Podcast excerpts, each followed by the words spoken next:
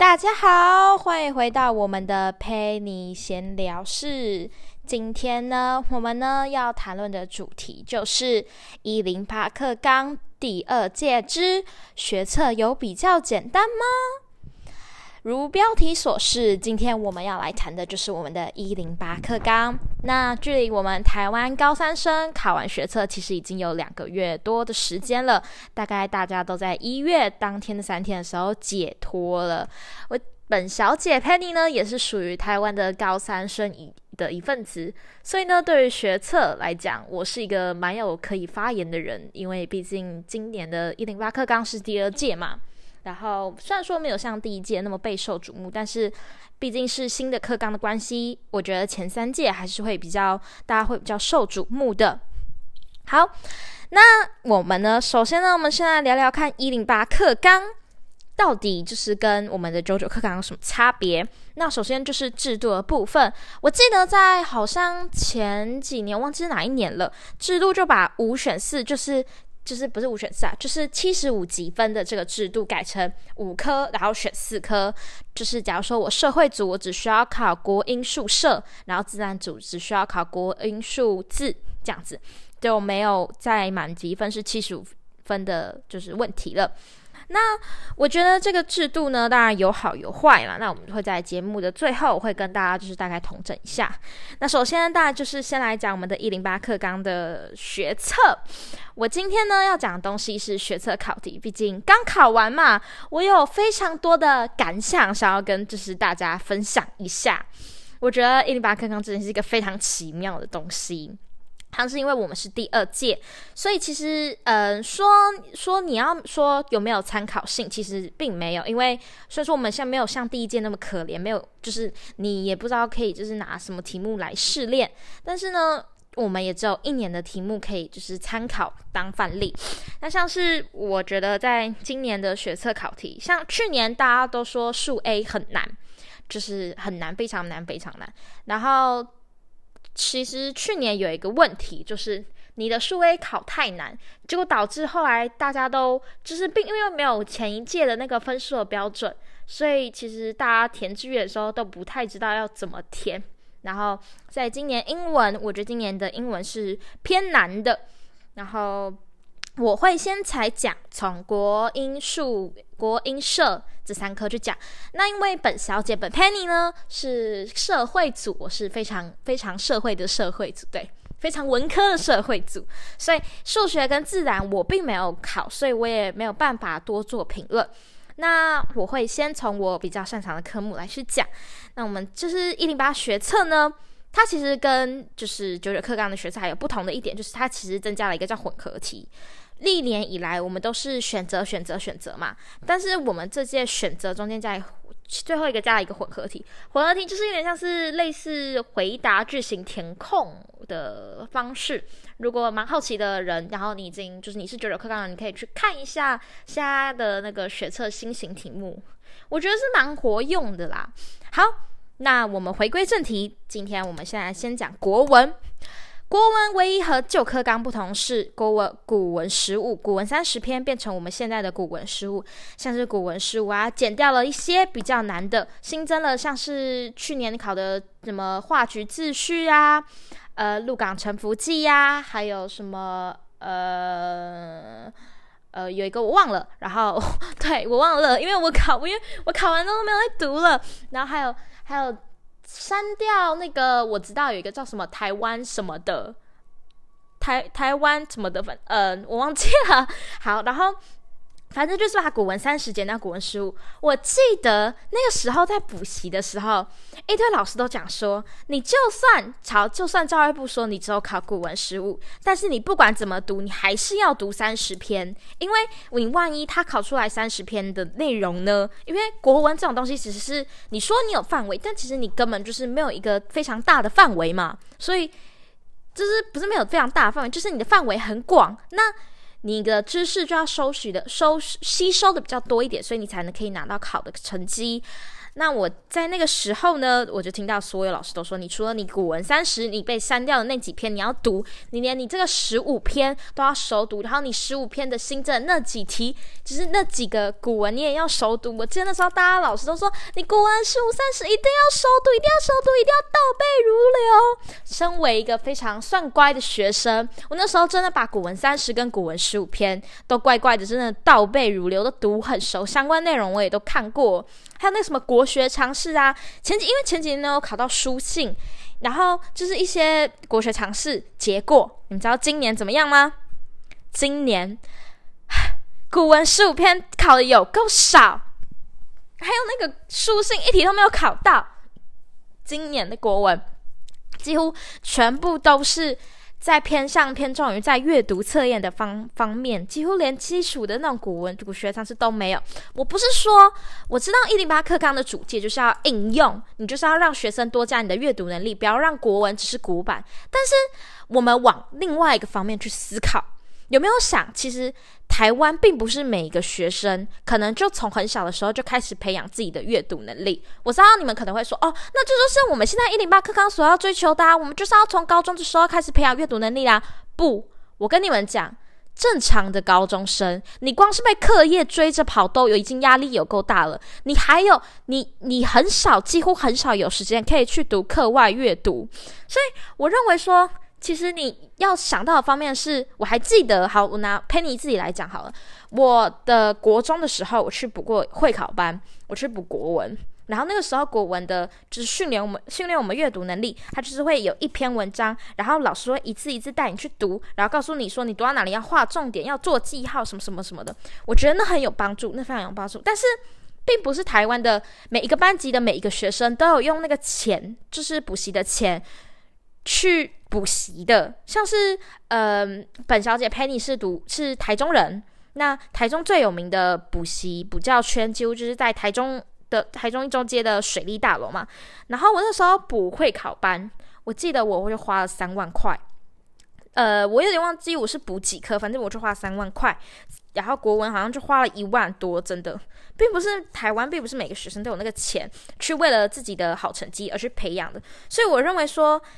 在这种制度之下，你还是其实要有一些基础题，能够让就是没有钱去补习、没有钱去增加自己阅读能力，只能靠着课本知识内容的学生去获得一些比较好的基本分。那我觉得这个。我知道一零八课纲的就是主轴，就是要增加自己的阅读能力嘛。那我觉得今年古国文的古文偏少，算是有有比去年好，但是我觉得今年的国文还是比去年的难，因为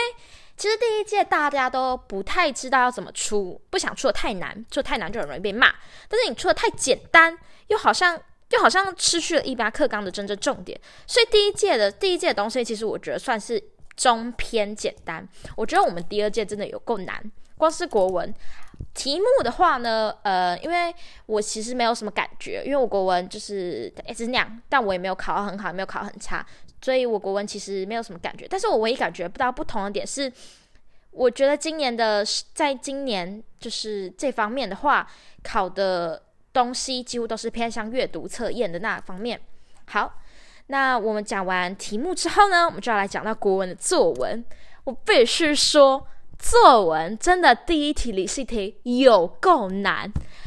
啊！我真的是，我这如果你现在是就是跟我一样考一二学测的人，你一定会就是深有同感。如果但如果你不是的话，我建议你们去查一下，就是今年学测一二学测的那个题目。他那个学测题目理性题，就是他给你福福尔摩斯、福尔摩斯跟华生的对话，然后他们两个的对话，你要从他们两个之间的对话呢，去推论出他们两个的生活方式。我知道我们又要回归到一零八课纲的主要，就是要应用。但是我真的觉得你好像要从这一篇单单的文章，就是几段话，你要硬测硬。硬推出来他们的人物个性啊，或者是生活方式，我觉得其实有那么一点点的牵强。如果你不是一个很了解这种文化背景，或者是一些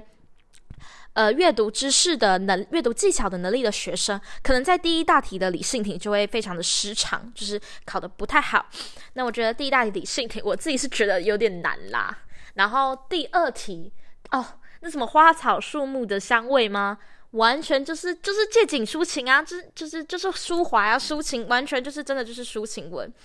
那我觉得这个题目我觉得还好。我记得那时候我考完之后回家看到 IG 上大家都说什么哦，又有一堆人的阿公阿妈又死掉了。我看到的时候我心想哦，确实一定很多人都要死掉。好，我们讲完国文之后，接下来我们要讲到英文。那个英文的一零八课纲跟我们就是。有跟九九课纲有不同的是，就是它的期间单好像有变有变化，但是我觉得期间单这个方面没有什么太大问题。但我觉得今年英文算是难的，因为像是第四题，我觉得单字第四题就如果你没有，我觉得今年英文的单字几乎都是你要真正很了解这个单字，你也要了解它背后的意义，就是你的英文水准知识深度可能要比你的比其他人还要再深一点，你。才能够在这次的英文学测拿到高分，然后大概在四十三、四十六题，我觉得是非常的活用的，因为它有一个地图哦。我跟你说，那题我真的看很久，我看完文章，我知道他要什么，然后我前面几题都做完，但是到地图那一题，我就我不知道他要什么，我就这个，哦靠，这什么这什么东西啊？这我不知道我要，我不知道他要的是什么。然后，嗯，今年英文除了这些之外，还有英文今年的英文作文哦。非常非常的现代化，就是一整个叫你用表情符号来发表你的感言。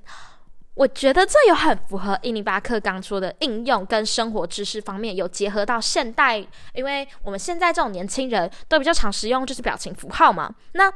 我们在使用表情符号的时候，总是会有一些感想嘛，所以我觉得有，我觉得这个这个表情符号就是出的蛮好的，我给这个给打勾，因为我觉得今年的英文算是偏难，真的偏难。但我觉得偏难没有不好，因为偏难的话呢，能够让我们这些英文比较好的人，能够在偏难的情况下去发挥出，就是秀出自己的英文是好的的的状态之下，可能比别人考得更高。所以我觉得今年英文偏难是没关系的。那我觉得今年的英文就是真的非常的活用。然后我要小小就是抱怨一下。我记得在二零二二年暑假到二零二三年，那就是这一阵子会学测这一阵子发生了超多事情。第一个当然就是乌俄战争嘛，然后第二个就是那个英国女王去世嘛，然后第三个就是已经考到烂的疫情呐、然后我真你知道那个时候，我记得我有一次考模拟考，然后我们好像考竹模，然后社会科就是有一大题哇，他直接公民历史地理全部都给你考乌俄战争相关的，然后那个时候。就是补习班老师跟几乎每个老师都跟我们说，乌俄战争一定会考一题，然后公民的英国什么体制啊、混合制啊，那个国家体制一定会考。结果一进到考场，你打开社会考题本，一题国家体制都没有考，乌俄战争一题也都没有考。哇，我真的觉得今年的社会科就是。大家好像老师就是各个补习班、各个学校老师都一定就是会往那个方向猜，然后你就也很就是相信说一定会考。这个初一老师突然来给你大反转，告诉你说我根本不会考那些东西。我真的觉得今年的题目算是比较不时事化，就是我们并没有很看到说现在的那个那个可能会关于新闻有相关的、一些问题相关的，就是没有这种题目。我真的就是非常的 shock。然后像。嗯，今年的社会科讲完了嘛？就是本来大家都以为会考乌俄战争，结果根本没有。然后我觉得今年的社会说是偏难，好像也没有；说偏简单，好像也没有。所以就是我觉得今年社会就是一般。然后我觉得就是在讲完这些考题之后，我要小小抱怨一下，我们当天第二天，我记得第二天考试国文跟英文。然后因为我们这届的制度就是。你一零八课纲，你考完学测之后，你的国文跟英文是不能重考的，你只能一次定生死。然后，如果你定生死完之后，你想要重考，你不能重考，你只能考分科。分科就是社会组的，就是考社会三科嘛。然后自然组的，就是考嗯四科吗？好像四科啊。我必须说，我真的觉得一零八课纲的制度对于社会组非常非常的不吃香，因为像是呃我们社会我们社会组的人。就比较偏比较偏文组嘛，文科嘛，那我们的国文跟英文相对的就会比较好嘛。也不是说自然组不好，就是在我们学社会组的情况下，是因为我们对英文跟相信就是大多数人可能都跟我差不多，就是对国文跟英文有比较大的兴趣，未来有想要走文史哲这方面的，或者是外语类或者是大众传播类的人，才会去选择就是社会组。但是。你跟我跟我一个社会组讲说，我国文英文不能重考，然后我只能重考是社会科，我真的觉得超不吃香的啊！就是也对自然组也来说也很不吃香，而且我们又分数 A 跟数 B，然后数 B 不能重考，但数 A 就是可以，我就觉得哈，为什么？这对社会组超不吃香啊！所以我就觉得说，其实并不是每一个学生都可以在自己学测当天正常发挥出自己国文跟英文的实力。那我认为说，如果教育部想说要让跟国文跟英文成为学生比较重视的科目，那我觉得可以不用用一次定生死的这种方法来，就是做做这种举动。那我也有看到，好像有就是网络上有消息说，就是确定这三年之内，就是这三年那个国文跟英文并不会再纳入重考的机会。那我也只能说，那看来大家就只能好，只好把时间多放在国文跟英文方面了。那我觉得。你英文跟国文重视也没关系，就是嗯，叫台湾教育体制嘛，就是我们也只能这样子。对，毕竟身为一个高三学生，我也不太能够说什么批评学批评教育部的一些的想法。毕竟我也没有经历过那么多的大小事情，我只是依照我一个现在从国小一年级读台湾的教育体制，读到现在高三的一些想法。那就是讲完一些体制之后，我现在就要来讲题外话。就是学测考考的第二天那天，我记得那第二天超热。我记得那时候大家热到，就是你第一天你还是穿长袖，结果你第二天你就看到一大堆人穿短袖，还有人穿短袖短裤的。然后那时候我记得那时候就是。一出来之后，大家说干好热好热，然后回家我还看到，就是我网络上有 IG 贴文，就是说，就是教育部还告诉学校说不能开冷气，什么什么什么怎么的，然后我就心想，What the fuck？就是学生已经很热了，你还说不要开冷气，你就是你你不然你给我下来考啊！你要那些没有看天气预报的学生怎么办？所以我在这里给告各位大家一个意见，就是我还记得那天幸好我有。我有前一天我有看气象预报，我有想好说我这三天要穿什么。如果就是你可能面临要最近要面临到大考，或者是你是一一三学测、一一四学测的人，我觉得你们在考试的时候一定要看一下当天的天气的的状况，才决定你到底要穿什么。不然那个我记得那时候还有人考到吐，真的，我听到别的考场有人就是考到中暑，考到吐，哇！而且又是考国文跟英文最重要的两个科目，诶，这这完全就是不能死那种科目，诶。好，然后我还要讲，就是我还看到新闻，有人说什么在施工，因为我们学测考三天其实是假日，礼拜五、礼拜六、礼拜日，哎，礼拜五我忘记是不是了，礼拜六跟礼拜日啊，礼拜六跟礼拜日呢就是放假啊，礼拜五有施工。礼拜五的时候，我记得施工声音超吵，所以如果一样你要面临到大考的话，我建议你可以戴耳塞。像是我就是习惯，就是我在读书的时候，我一定要塞耳塞；我在认真的时候，我一定要就是戴耳塞，我才能够真的全心全意的认真下去。所以如果你是要准备考试的人，我给的建议就是当天要看当天的天气，还有建议戴耳塞。就是如果你定心力比较不好的人，然后大概就是我觉得。一些题外话，差不多就是这样。然后我们做一个小统整。一零八课纲呢，我认为从一个刚考完学测的高三制度讲来讲，说一零八课纲第二届学测有比较简单吗？我认为是没有的。我反而认为。最近的考试的题趋势也越来越偏向现代化跟应用化的方方面了。那我认为，如果你身为一个台湾的高三学生，我建议你可以不要只局限于课本的知识或者是一些呃比较古板的东西。我认为说，你可以慢慢的去接受，看是找时间去增加自己的阅读能力啊之类的啊等等。但我认为就是对，可这个可能还是一些台湾的教育体制的缺点，像是国文的话，我认为国文跟英文就是一个非常重基、非常重基础的两个科目。像是你国文，如果你从小就有阅读小说的习惯，你其实，在阅在国中的时候，你的阅读能力就不会太差，你的会考成绩就不会太差，你会考成绩不会太差，你高中成绩也不会太差。像是英文也是，你要从 A B C D E F G 开始学，你要学好这些之后，才能慢慢往上、往上、往上。所以，如果你国中会考英文然后 A，我相信你高中英文也不会多难。但是，如果你会考国中，可能最最多拿到一个 B，那你可能在高中英文这方面就可能会比较吃力一点，因为毕竟这两个科目都是，算是你需要花大量的时间与心力去付出的，像数学也是。所以，我认为就是没办法嘛。就是知识都是用累积下来的。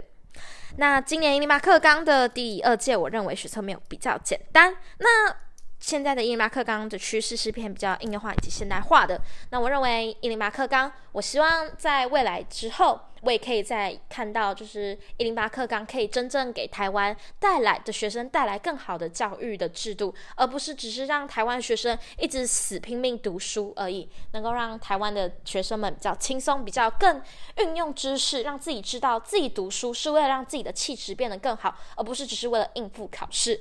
好，那今天台今天的 Penny 的关于 Penny 的一零八课纲的学测之学测第二届比较简单吗的节目内容就到此结束了。那我下一集我还在想，我可能会。